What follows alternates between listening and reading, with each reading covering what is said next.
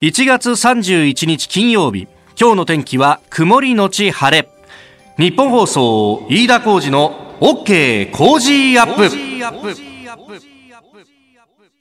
朝6時を過ぎました。おはようございます。日本放送アナウンサーの飯田浩二です。おはようございます。日本放送アナウンサーの新業一華です。日本放送飯田浩二の OK 工事アップ。この後8時まで生放送です。あの番組の準備を4時過ぎからあの報道部でしてましてそしたら、はい、えー、いつ頃でしたか？4時半過ぎ5時前ぐらいだったかね、ね。うん、あの突然共同通信の端末が金婚観光というチャイムを鳴らしまして、これはあのフラッシュニュースといって、まあ、本当に重大なニュースが入ってきたときに、えー、しか鳴らされないというもので私、この音が記憶に残っているのはやっぱり311の東日本大震災の時。あの津波警報がいろんなところに大津波が出たぞっていうのでであのもうひっきりなしになってたなっていうイメージがあるんですが、はい、えー、それが先ほどなりまして何かと思ってちょっとあの腰を浮かしかかったんですけれども、えー、新型肺炎で緊急事態宣言と、えー、WHO 世界保健機関が、えー、緊急委員会を開いて、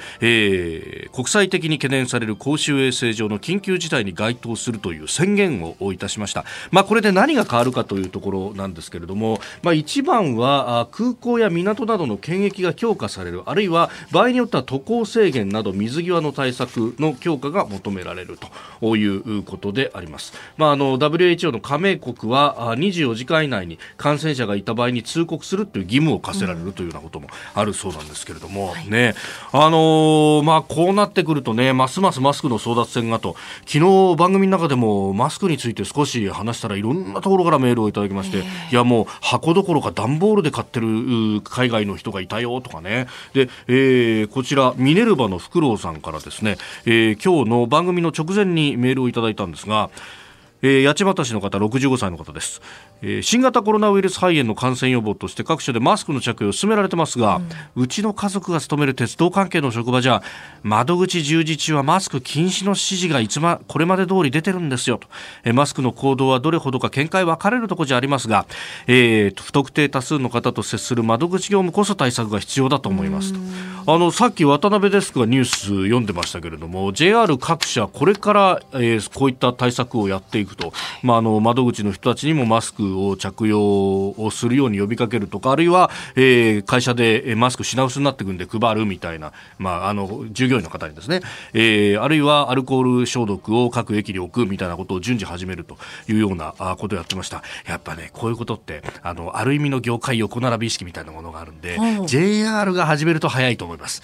もう各社がここからこぞってやり出すということにはなると思うんですけど私あの鉄道じゃないんですけどね流通関係の人に話を聞いたんですがやっぱあのデパートの従業員さんたちも、はい、ここのところ数日なんかマスクするようになったよね。ここ最近あのこの間私もデパート行ったんですけどいわゆるデパ地下に行ったら、うん、マスクを着用している人がいつもよりもすごく多くて、ね、また別のニュースで見たら個人の判断でマスク着用しても大丈夫ですよっていうふうに、まあ、伝達している会社も最近は出てきているんだというふうに聞きましたね、結構やっぱりあの特にねあの百貨店なんかだと海外からのお客さんも多いんであの店員さんたちも危機感を持って上に上げたりなんかしてていや予約を起き出したんですよちょっと安心しましたなんていうね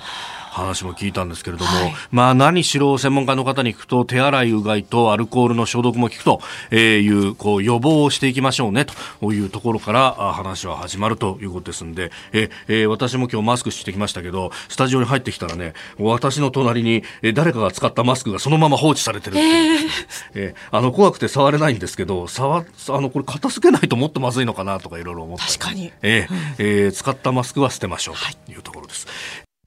さあ最新ニュースピックアップいたします。スタジオ長官各紙が入ってまいりましたが新型肺炎について、え先ほどね、えー、新業アナウンサーもニュースで読んでくれましたが WHO 世界保健機関が、えー、緊急事態宣言を出したということについて、えー、テドロス事務局長が30日新型肺炎をめぐる緊急委員会後の記者会見で感染拡大を防ぐために一致団結して行動する時だと強調しました。え一方で渡航や交易を制限する理由は見当たらないとして渡航制限監督は見合わせると発表しております。まあ、これについてもね早速メールをいろいろいただいてますけれども泉区横浜市泉区ですね。徹さん55歳会社員の方やっと宣言出しました。しかし遅いよね。専門家何してたんですかね。今まで。中国に忖度しすぎと。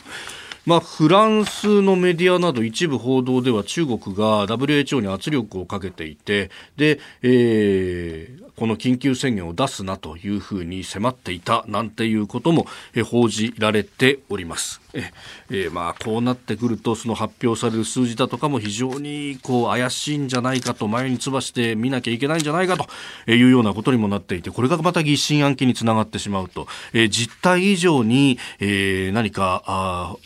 ウイルスというものが、えー、怖がられるというような事態にもなってしまうと、まあ、専門家の方に言わせると今のところは、えー、手洗いうがいとかマスクあるいはアルコール消毒で対処が可能なんだというふうにはおっしゃっているんですがなかなかそれをこう100%信じられないというようなね、えー、世の中の空気になっている感じがいたします、まあ、後ほど今日のコメンテーターの三宅邦彦さんともこの WHO の、えー、緊急事態宣言なども含めまして新型肺炎は取り上げてまいります。で、まあ、それ以外のニュース、気になるところいくつかあるんですが、まずですね、大手総合電機メーカーの NEC、えー、大規模なサイバー攻撃を受けて、本社などのパソコンやサーバーに保存されていたファイル、およそ2万8000点が外部流出した可能性があるということで、しかもこの中には、えー、この NEC が手掛けている潜水艦用のセンサーの情報など、えー、自衛隊の装備に関する資料も含まれていたということなんですね。で、しかもこの期間が、2018年までの数年間にわたってサイバー攻撃を大規模に受けていたというふうに、まあ、共同通信はじめ各社が報じております。30日までに政府筋など複数の関係者が明らかにしたということで、えー、中国系のハッカー集団が関与した標的型攻撃の疑いがあるとえー、いうことあります。あの、折しも三菱電機のサイバー攻撃というのが今月発覚したばかりで、まあ、防衛産業、防衛装備品を扱っている会社がこうして標的型で、えー、次々と狙われているということが明らかになった。で、その上、それが2018年、まあ、今からあ2年ぐらい前に、えー、までに起こっていたことが今になってようやく出てくると。まあ、あのこれ、ね、えー、日本の企業はそう、どこもそんなところはあるんですけれども、この、何か起こった時に、完全に調べがついてからじゃないと表に出さないとか、えー、あるいはギリギリまで、えー、社内で抱えておいて、えー、まあ、外に出すというのがこう恥だみたいなことがあるんですけれども、これ、機関理事を激しく誤っているということがあって、まあ、あのー結局これ、えー、公表するなりして他の企業への注意喚起を促すとかそういうことをしないと結局あの三菱電機で起こっていたことがこれ NEC でも同じように起こっていたんだけれどもお互い、えー、どこまで情報共有ができていたのかとかそれからこれあの情報が、まあ、防衛装備品ということになると防衛省であるとか、まあ、その辺への通告、えー、経済産業省なども含めて一体いつ頃やったのかとかそういう危機管理っていうのは、えー、どうなってるんだという話は、えー、これ追求されないといけないもんでもあるしその上ですね、えー、非常に深刻だと思うのは潜水艦、えー、海の忍者とも言われてまして、これは場所が特定されてしまうと、それがもうすぐにリスクにつながると。まあ、それはあの中で働いている隊員さんはもちろん直接的な生命のリスクを抱えることになるんですけれども、この潜水艦が、えー、どこにいるかわからないけれども、東シナ海にいるぞとか、あるいは、えー、日本海にいるということになると、それが、えー、抑止力につながると。おいそれと、例えば、あ空母などが、えー、中国の空母が不審な動きをしようとしても、それは潜水艦が海の底からじっと見てるぞということになると、なかなかこう作戦行動ができない。あるいは北朝鮮が潜水艦に、えー SMBL と呼ばれるですね、潜水艦発射型の弾道ミサイルを抱えながら潜水艦を日本海で動かそうとしても、いや、日本の潜水艦があそこにいていつ撃たれるかわからないというところで見張られてるんだと思えば、それが、えー、抑止につながると。まあ、あの、そういうものなのに、この、レセンサーの情報が流出したってことは潜水艦の能力の一部が丸裸になってしまうリスクがこれ抱えるということですので非常に大きな、えニュースだと私は思いますしこれが、え何年か先に、えーリスクとして抱えるということも含めてですね、ええひょっとしたらその防衛白書全部書き換えなきゃならないんじゃないかというようなことにもつながりかねないという事態深刻に思っております。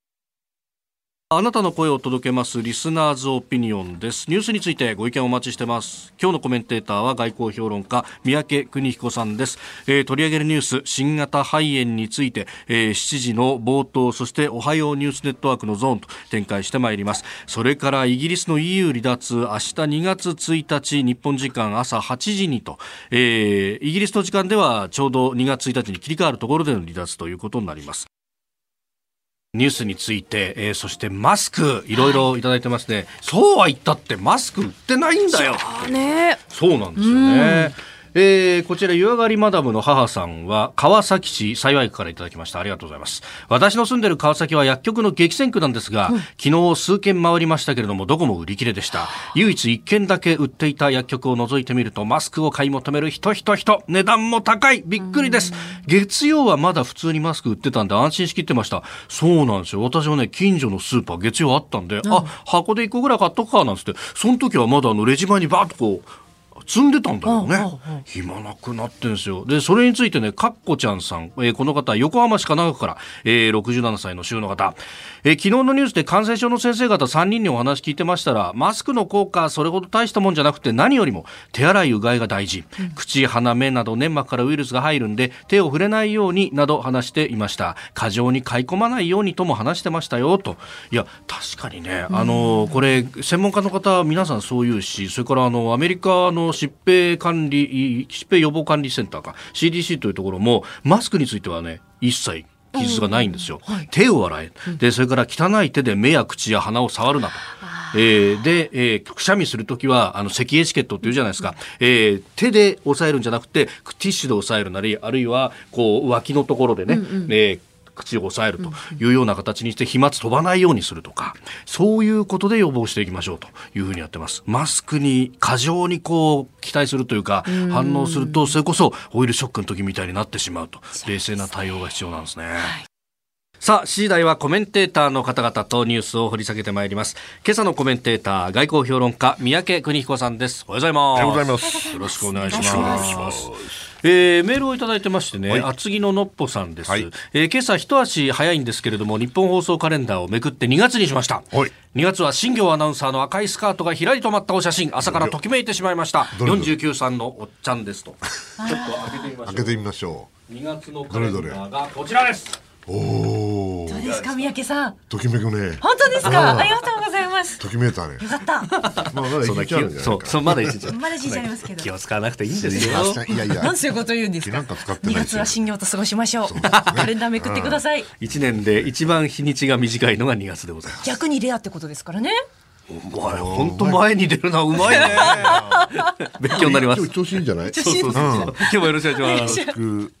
私、飯田が論客たちとニュースを切るトークライブの第3弾、飯田浩二そこまで言うかザ・ライブ3。4月11日土曜日、有楽町読売ホールで開催いたします。昼と夕方の2回公演、ゲストには工事アップコメンテーターも登場です。まず、昼公演は午後1時開演。参議院議員の青山茂春さん、ジャーナリスト長谷川幸宏さん、元自衛官で評論家牛尾正人さんをゲストに、外交安全保障について考えます。夕方公演は午後午後5時開演。評論家宮崎哲也さん。数量政策学者高橋洋一さん。経済学者飯田康之さん。そして経済評論家常年司さんをゲストに日本経済の行方を読み解きます。2公演とも司会は私飯田でございます。チケット全席指定4500円。ただいまチケット先行受付中です。受付電話番号はチケットピア。0570-02-9999 P コード644-832えー、こちらは自動音声で24時間対応です。0570-02-9999 P コード644-832、えー、チケットピアはウェブからも申し込み可能です。それから平日朝9時から夕方5時まではオペレーター対応の日本放送楽々チケットでも受け付けております。0570-071242 0570-071242です。なお、日本放送楽々チケットは土曜日曜祝祭日は受け付けておりません。詳しくは日本放送イベントホームページをご覧ください。4月11日土曜日、有楽町読売ホールでお待ちしています。あなたと一緒にニュースを考える飯田浩二の OK 工事アップ。では最初のニュースこちらです。新型肺炎で WHO が緊急事態宣言新型のコロナウイルスの感染拡大を受けて WHO 世界保健機関は専門家による緊急の委員会を開き感染が他の国でも拡大する恐れがあるとして国際的に懸念される公衆衛生上の緊急事態を宣言しました緊急事態の宣言はアフリカ中部コンゴ民主共和国でエボラ出血熱の流行で出された2019年7月以来6件目となります。医療体制の脆弱な国への感染拡大を懸念しているということで、えー、あります、ね、だけど数日前も出す、出さないって結局出さんかったんでしょ？これ3度目ですよね、ねそのね議論したのは、ね、ということはねなんで？と、うん、だって初めから分かってんじゃん、うん、こんなこと。はい。実は。違いますか、えー、まあもちろんね、この宣言が出なかったらですよ、はい。えー、改善するとか、良くなるとかいうわけじゃないから、はい、それがいい悪いって言ってるんだけど、やっぱり中国ってメンツを大事にするのかなと、こういうこと言われたくないのかなと、まあ、いかにそれが大事なことなのかっていうのが逆に見えちゃったって感じですよね。まあ、いずれにせよ、これあの、大変なことになると思いますよ。おそらく残念だけど、はい、当分、今回あの、SARS の時にね、18年前に北京にいたから、はい、時々比較をするんですけど、いろんな比較の仕方があるんだけど、はい、経済活動で考えた場合に、はい、これ、重慶、ごめんなさい、重慶とか武漢とかね、内陸のところってのは、それまでは孤立してたわけですよね。だけど今や、武漢は、単にその交通とか物流のハブだけじゃなくて、はい、これサプライチェーンのハブでもあるわけですよね。えーえー、ですから、これが止まるっていうのはね、はい、しかも今回の止め方は意外と急にガツンときたじゃないですか、これ、相当みんなあの苦労されるんじゃないかなと、私、心配をしていますね。ああのツイッターなどで、やっぱあの製造業などに勤めてらっしゃる方もつぶやいてくださるんですけれども、うんはい、やっぱあの中国からの製品が入ってこなくなったんでっていう話を結構でも別の国でね、代替生産を始めるという話が出てますが、その通りだと思うんですけど、これね、あんまり続くとね、いつまでやるつもりなんですかね。とにかくこの緊急事態が出ちゃって、はい、そうすると厳しいあの規制が、まあ、さらに取られるわけでしょ、そうですね、そうすると、だけど、じゃあ、収束宣言はどう出すのかと、ね、この間あの、あるところで読んだら、はい、あの、ピークは3月、4月だっていう先生、医者さんがいるんですよね、はい、そうなったら、じゃあ、数か月止まっちゃうのと。数か月止まったら大変なことですよ、中国の経済が。ですから、その意味では非常にあのあのもちろん関係者の方がいらっしゃる方も大変だと思うけど経済やってる方もねビジネスやってる方も大変だろうなとつくづく思います、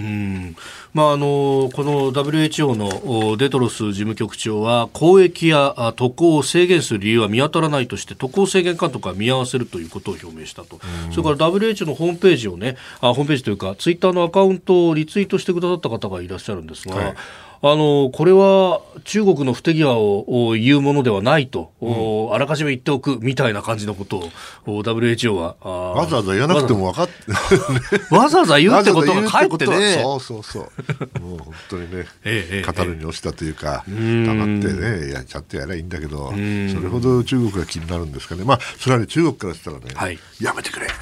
ええ、やめてくれとそんなことないと。ちゃんとやってると、ね、そういうことされたらますますその中国の将来中国の経済中国の政治に影響が及びうるわけですよね。国際的にね、はい、非難が深まる、高まるとか、こんなこと言われてると、これ内政的にだって、習近平さん決して嬉しくはないですわな。お前ちゃんとコントロールできてないじゃないかってそうそうそうそう。それはいつね、どういう形でほころびになるか分かんないから、はい、やっぱりみんな心配なんじゃないの？うんでも結局、そのなんか心配みたいなものが、はい、じゃあ情報を正しく出すよりも、うん、抑え込んどいた方がいいんじゃないかみたいなところにつながってるわけですね。メンテナンス大事ですからね。うんそれはもう SARS の時もずっと同じですよね。ギリギリまでこう我慢して我慢して隠してどっくらせてなんとかして最後にボーンと全部出すと。やめてよ。最初から徐々に出してきゃみんな心配しないのにね。帰ってね。ということですよ。ね一部報道では12月の半ば過ぎの時点で人から人への感染というのもすでに確認されていたんじゃないかという指摘もあります、まあね今そういうこと言ってもまあしょうがないんだけど、そういうことはあり得るでしょうね。うん。今はとにかく感染の封じ込めと重症化の防止。そうですね。まあとにかく中国がやるべきことをちゃんとやって、しかもうまくやってくださいよと、ね、集めてやればそれだけあの、インパクトも大きいわけですから。はい。おはようニュースネットワーク取り上げるニュースこちらです。政府は中国武漢市に滞在歴のあるすべての入国者を追跡調査へ政府は昨日新型コロナウイルスによる肺炎の拡大を防ぐため安倍総理を本部長とする対策本部の初会合を国会内で開きました。発生地の中国武漢市に滞在歴のあるすべての入国者を対象に日本国内での連絡先を確認し健康状態などを追跡調査する方針を決定しております。なお現地に残る日本人の早期帰国に向け第3便となるチャーター機は今日午前羽田空港に戻る予定です。総理は症状の有無に関係なくウイルス検査を含む健康管理を徹底すると表明をしております。あのチャーター便で帰ってこられた方の中には、はい、んあほとん本当に症状無症状だけれども感染していたという方が2人ほどいたという話が出ております。ね。まあ、この帰ってこられてこれから2週間、はい、大変辛い思いをされると思います。ですから皆さんも周りにねそういう方がもしいらしたら、本当優しくやってあげてほしいですね。うちの女房もね、はい、娘があの SARS の時18年前ですけども東京に帰ってきて、はい、やっぱりいろんな嫌な思いしたんですよ。それは当然なみんなパニックしてるしね。そしてみんな心配だし、はい、悪気はあるわけないんですだけどもどうしてもね、はい、辛い思いをお互いにしちゃうから、これは本当も冷静に冷静に考えながらやらなきゃいけないと思うんですよね。あともう一つ気になって気になってっていうかあの比べ比較して面白いなと思うのは面白いなんて言っちゃいけないな、だって日本はねこれ帰ってこられた方を、まあ、ホテルに行かれたり、はい、いろいろな形で、えー、ケアしてるわけですよね。ねだけども、外国だとね、はい、オーストラリアなんてすごいじゃないですか。離島1200キロ離れた離島にボーンと連れてって、はい、そ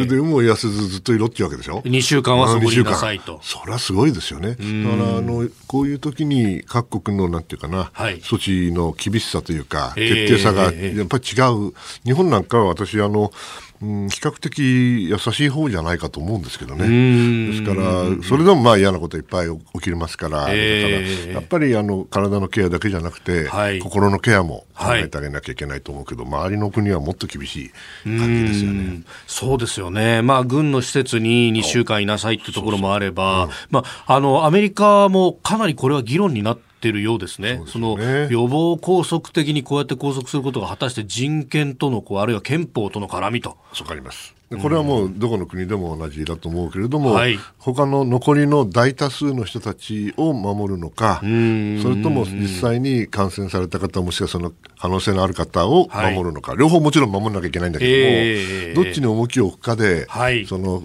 少数の人たちに対する扱いが変わってくるということでしょうね。うん。昨日安倍総理も答弁をしてましたけれども、あの検査を拒否された方がお二人いらっしゃると、うん、まあ、そのお二人もあの今、検査を受けたいというふうに言っているなんて報道もね、うん出てますけれども、あの法律上は、それを強制するようなものは日本にはない、ないんですよ、ないんですよ。でも、ないものは、やっぱり法律にのっとるというのが、この法治国家もちろんそうです、もちろんそうです。ですけど、そうそういう形で日本は国を作ってきたわけですから、戦後。うん、ですから、そこはあの難しいところ。だけど、まあ、幸いなことに、はい、受けてくださったわけですからね。えー、やっぱり粘り強くご説明する。そして、はい、まあ、もちろん、私がもしその立場にいたらそら、くたくたに疲れてですよ、それで飛行機にやっと乗れて、それでうわーっとった時にやっぱりどっか気が立ってるというかね、うん、緊張してるというか、ナーバスになってるわけですから、うん、それは仕方がないと私はやっぱり言わざるを得ないと思いますけどね。まあ、この、ね、2週間の間で徐々に徐々に落ち着いてで、はい、周りも冷静にそれをこう迎えると。ただね、問題は、それで済まない可能性があるわけよ。なぜかというと、あの、その方々はなんとか2週間でうまくいくかもしれなその他にどんどんどんどんどんどんこれから来る可能性がある。ええええええそれをどうするかを考えるとね、ちょっと気が遠くなりますよね。うん。これ、本当、それこそ、ね、日本人でチャーターで戻ってきた人は、こうして自由がない、ね、生活を強いられてるのに、うん、じゃあ、なんで、あの、中国から来た人たちはっていうことが、ね、自由形だけじゃないわけでしょ。あ、じゃごめんなさい。武漢だけじゃなくてね。はい。中国全土で広がってる可能性すらあるわけだから。昨日の報道ですでに中国の31の省や、あの、特はい、直轄市などはすべて出たというような報道がありましたね。はい。それは当然だと思いますよね。だってあんな封鎖宣言なんかすればね、はい、みんなあの僕のアメリカの友達からメールが来て、あれ大失敗だっていうわけよ。大失敗でなぜって言ったらね、はい、あのね中国人はね、うん、そこにいろって言ったらね、はい、必ず出ると。必ず出る。政府信用しないから。ね、日本人はそこにいろったらみんないると。はい、だから中国人は出ない、出ちゃうから、えー、逆にああいうことやるから、えー、何百万人もまあ、出ちゃったんだと。500万人と言われてますね。言われてますよね。封鎖前に出てきてしまった非常に短期間でね。はい。ということは十分ないろんな準備もせずに出ていっただろうから、えー、それは、あの、やっぱり拡散してると。考えるべきだとこ彼は友達は言うわけですよ。なるほどねと。ですから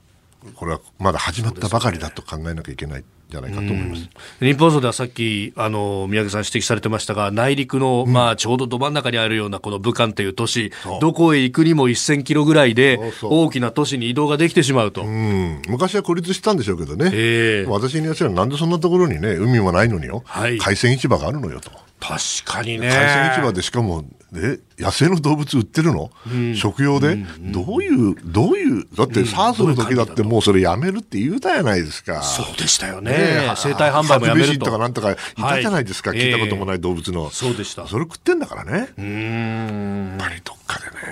直してもらわないと、えー、これ続きますよ、こんなことやったって。えー、そしてもう一つ、続いてのニュースこちらです。イギリスが日本時間明日2月1日に EU 離脱。EU ヨーロッパ連合加盟国は30日イギリスの EU 離脱協定の書面手続きによって正式に採択しました。これでイギリスと EU 双方で協定発行のための批准手続きが完了しております。イギリスは EU 本部があるブリュッセルが2月1日の午前0時を迎えた時点。日本時間にして明日2月1日午前8時で離脱をすることになります。1952年に EU の前身組織ヨーロッパ石炭鉄鋼共同体が発足して以来貫して拡大を続けていた組織から加盟国が減るのは初めてです。うん、えー、ブリュッセル時間で2月1日午前0時、イギリスでは31日の夜11時に離脱ということになるそうです。ああ、なるほど、時差があるんだと、改めて思いますが。まあ、朝日新聞にはね、色あせる欧州統合の夢と書いてあって、なるほど、確かにそういう見方もあるなと思うんだけども、えー、私ちょっとあの別の見方をしてみようと思うんですけどね、はい、よく考えてみると、うん、まあ、まずイギリスは欧州大陸とは違うのよ。大陸国家じゃないから。海洋国家だから、海だから。そこがまあ微妙に、だからこそ遅れて入ってきたわけですよね。はい、そうすると EU の基本っていうのはやっぱり大陸欧州をどのように安定化させるかなんですよね。そうすると歴史的に考えたらば、はい、やっぱりドイツがあのいい意味でも悪い意味でも一番強いあそこでは。だから一番問題になりうるわけですよね。はい、そうするとドイツが強くなりすぎて勝手なことやる。はい、そうすると他の周りの国々は、いやもうこれねフランスで頑張ってもらわなあかん。はい、でフランスを巻き込んで、うん、でついでにフランスだけじゃ頼れないから、イギリスも巻き込んで、それでドイツを牽制する、はい、安定化させる、これがあの失敗したのが第一次大戦ですよね。それで次にドイツもがまた強くなったから、はい、今度はイギリスとフランスともうアメリカも巻き込んで、でやっとあの戦争終わったわけですよ。ね。はい、そしたら今度は冷戦が始まっちゃって、えー、ソ連が強くなったから、はい、うわソ連が強くなって、アメリカ強くなったらしょうがねえ、じゃあ俺たちヨーロッパはみんなが団結するしかねえよなと、でないと埋没しちゃうからねと、いうことで頑張ったんだけど、今やロシアが弱くなっちゃった。はい。ね。で、アメリカもなんか頼りにならない。そうするとまたむぐむぐむぐっとこの、欧州各国のエゴっていうか、はい、そういうものがまたあ戻ってきちゃって、そうするとイギリスはイギリスで、俺ら大陸とは違うんだと、はい、ちょっと離れると、こうなるとね、結局、EU の本質というものがフランスとドイツのまあ連携なんですけども、はい、それにまあ戻ってくる。だけどよく考えてみると今申し上げた通り、ええ、歴史的に考えたらフランスだけでは、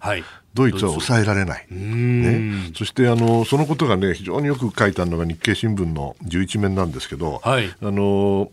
国際面えー、国際面ですけどね、はい、えー、EU の前の大統領、これポーランドの人ですけども、やっぱりドイツものすごい気に気になってるわけですね、はい、イギリスのイギリスでもね、ヨーロッパのね、うん、EU のスダムタコなのにぐちゃぐちゃ言うね、難しい規制なんかいいから、もう自分で勝手にやるわと、えー、だから自由にやるんだという、まあ、ことが書いてあるんだけど、はい、その下にですね、なんと、なんと書いてあるかというと、はい、ドイツの製造業に停滞感って書いてあって、ね、これ中国の経済が下向きになれば、当然のことながらドイツの経済もおかしくなっていくわけで、これがね、私非常に嫌なんですね。ドイツがどこまで頑張るか。ドイツが頑張って EU がある、はいね、そしてそれをフランスが支えて EU があるわけでしょ、はい、でこのイギリスが離れていくということはそ単なに欧州統合で入れわせるとかいう以上にね、はい、うん。欧州の一つの時代が終わった、えー、黄昏、えー、非常に強く感じますよね、そうならないように、歴史は繰り返さないように祈ってはいるんだけれども、えー、やっぱりこれからはドイツの動きが一番大きい要素になっていく。それをフランスが経済ですか？そうですよ、そう思います。まあ、メルケルさんがいるうちはいいですよ。はい、ですから私が申し上げてるのはもう10年、20年先の話かもしれないけれども、えーえー、気になることが多いです。なるほど。続いて教えてニュースキーワードです。イージス・アショア。イージス・アショアというのは海上自衛隊アメリカ海軍のイージス艦と同様レーダーやミサイルの発射装置を搭載する地上配備型の弾道ミサイル迎撃システムのことを言います。陸上にあるため海上のイージス艦に比べて常時警戒に割く人員などが少なくて済むのが特徴と言われております。そのイージス・アショアの秋田県内への配備計画をめぐり秋田県は佐竹則久知事が今日31日えー、河野防衛大臣と防衛省で面会すると発表しました。秋田市の穂積市長も同席し秋田市の陸上自衛隊荒谷演習場への配備は困難との見方直接伝達する方針です。まあ、この話というのは、はい、まあ、去年からずっと揉め続けております。まあ、私もあのたまたまその前に、はい、秋田にお邪魔することがあって、まあ、秋田ってのは大変ね立派な場所ですし、立派なあの自治体の長がいるわけで、はい。えー、それでもやはり心配だったわけですね、えー、でまあ、私も何度もいろんなこと聞かれました、だけど、これ、まあ、まず大きなピクチャーというか、で言えば、やはり日本全土をどうやってそのミサイルから守るかということなんで、どっかに置かなきゃいけないわけですよね。はい、船よりもあのはるかに効率的ですから、じゃあ、そのような負担をどのように誰が、まあ、受け、えー、なんていうかな、負担し合うかと、えー、米軍基地を考えれば、それは沖縄の負担は大変大きいですし、はい、他の市町村もあるわけですけども、えー、じゃあ、この防衛システムをどこに置くかって、まあ、これはね、結局、あの日本の安全保障政策そのものなんですけれども、はい、私の経験でも、確かにあの地方国内問題というか、はい、これがもう大半と言っていいですよね、どうやってあの地元の住民の方にご説明をし、はい、納得していただけるかと、まあ、これをまあ外務省がやるわけではないんで、これもちろん防衛省がやってきたわけですよね。えー、で防衛省、昔は防衛庁の時代があったんだけど、はい、防衛庁の中にまた庁があってね、えー、あの当時あの防衛施設庁っていう庁があったんですよ。防衛施設庁っていうのはあの防衛省の中にある、まあ、外局なんだけどももちろん実際に、はい、あのかなり大きな組織で、ええ、そして日本の国内の自衛隊の基地それから米軍基地をこれ、まあ、ある意味でこう地方に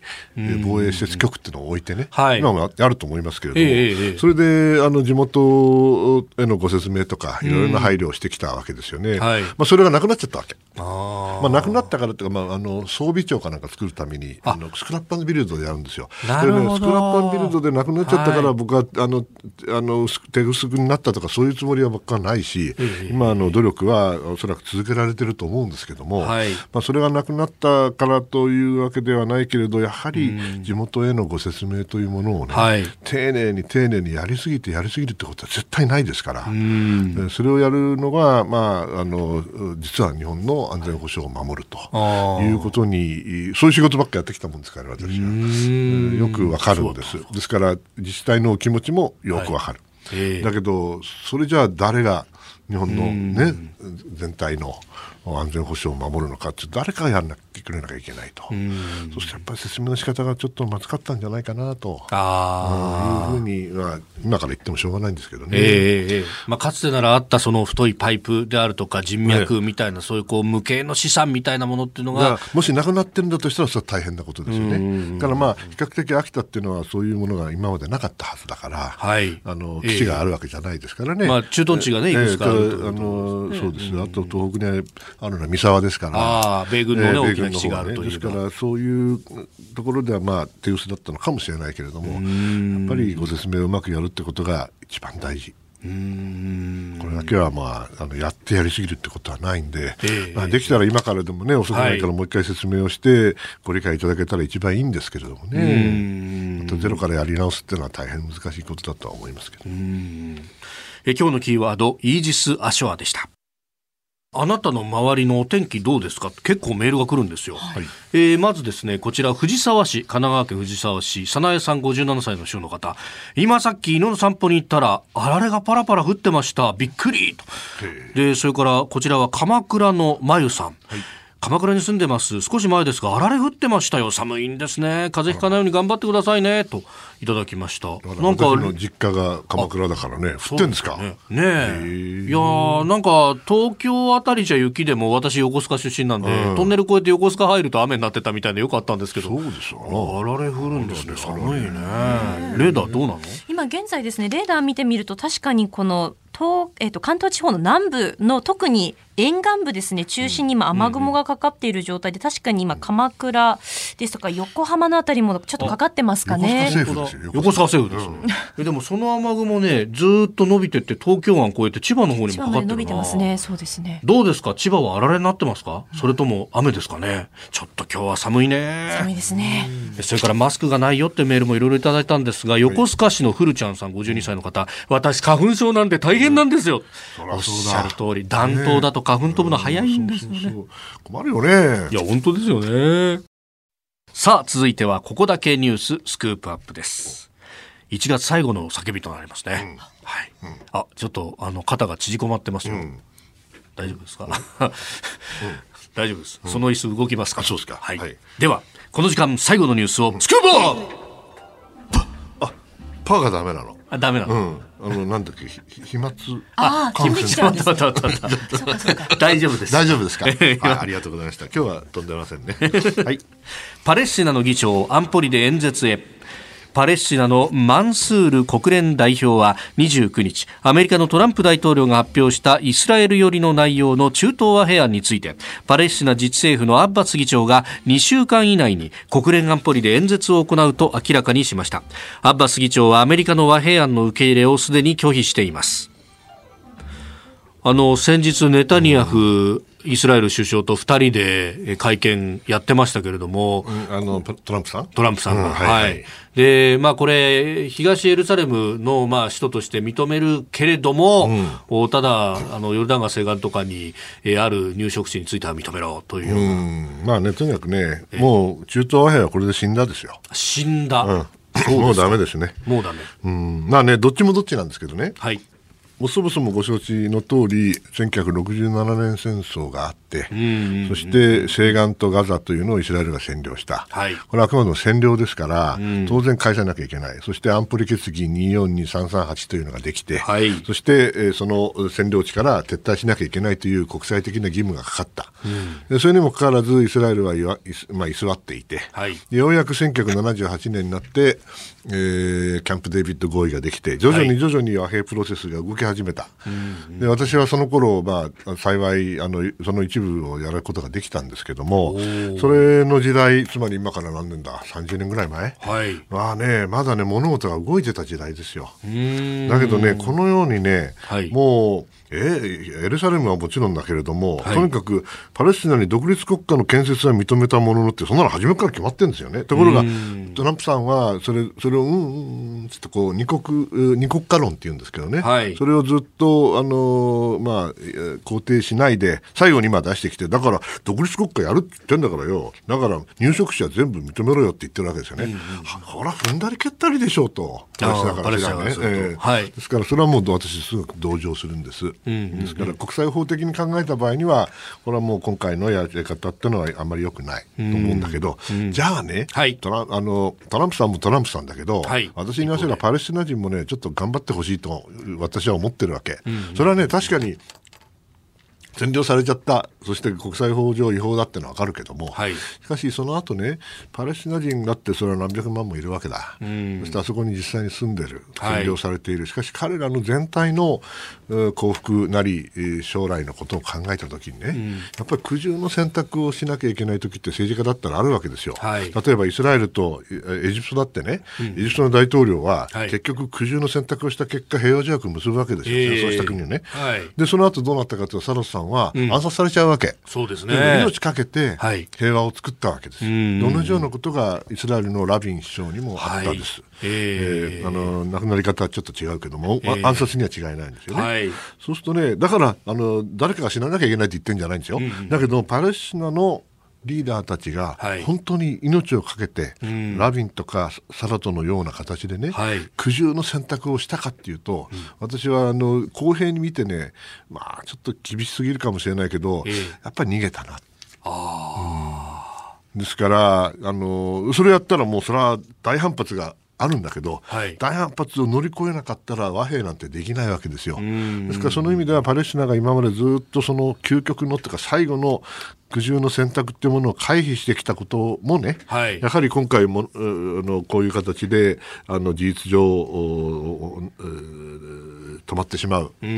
由の一つだと私は思いますあのもちろんパレスチナの方に部があるのは間違いないんだけれども、えー、もう少しうまく政治的に動いてやった方が長い目で見たときにはパレスチナ人全体の人々もしくは大多数の人々にとっては幸せだったんじゃないかなという気もしないでもないという。あの90年代の真ん中から終わりぐらいに、はいはい、中東和平が動いたあの時代、ね、イスラエルにはラビン首相がいた、そして、えー、パレスチナ側は確かアラファト議長だったと記憶しておりますが、そう。なんですよ、アラファトさんがね、えー、腹くくんなかったんですよ。これ、あの時っていうのは、どういった合意が成立しそうになってたんですか？あの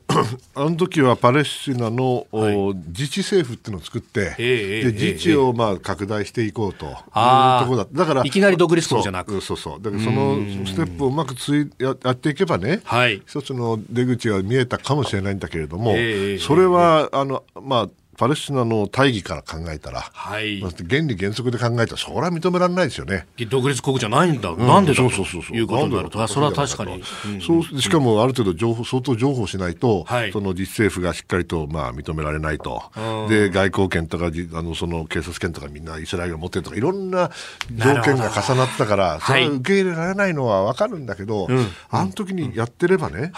ずいぶん今のパレスチナの発展、うんまあ、今の状態、発展したかもしれないと思うんだけど、それがまあ全部止まっちゃったという人もいます。まあ、それはちょっとアラファトさんには厳しすぎる評価なのかもしれないけど、しかし僕のように、その、まあ、おっしゃったような時期に中東和平、はい、日本も頑張ってたんですよ、当時。あの当時は。ね、当時はね。その時に、まあ、ラビンさんの、ね、まあ、悲劇とか、サダムさんの悲劇なんか見てるとね、はい、いや、ここはやっぱり相当命がけでやらんと物を達すまねえんだなという思いを持ってた時にアラファスさんはもう少し命がけでやったかなという感じをしないでもないということであります。厳しいかな。いやでもそういう歴史がこう絡まり合ってるっていうのをそれをねトランプさんは全く無視したかのように、もうイスラエルの言うこと全部聞いたようになものを出せばね、えー、俺は反発するのは当たり前ですよ。だからアメリカがこんなことやっちゃったら、もう誰も仲介できなくなっちゃうから、他に仲介できる国はどこにもないですから、あのもう死んだと申し上げたのはそういう意味です。なるほど。これでも、ネツァニヤフさんと一緒に並んでやってましたけど、うん、選挙負けてますよね。そうなの。負けてるんだけど、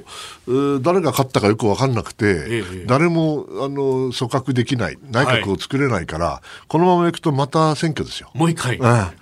つまでやんだいと。ね、考えられないですよね、選挙なんか2回もやってずっと権力の不安が続くってことですもんね。まあ、あの彼らがあの暫定的に続けるわけでしょうけどね、ネタニヤフさんが。それにしてもすごい国だよね。選挙2回やって政府ができねえんだから。えー、パレスチナ情勢について、まあ、歴史を紐解きながらあ詳しくお話しいただきました。このコーナー含めてポッドキャスト YouTube ラジコタイムフリーでも配信していきます。番組ホームページご覧ください。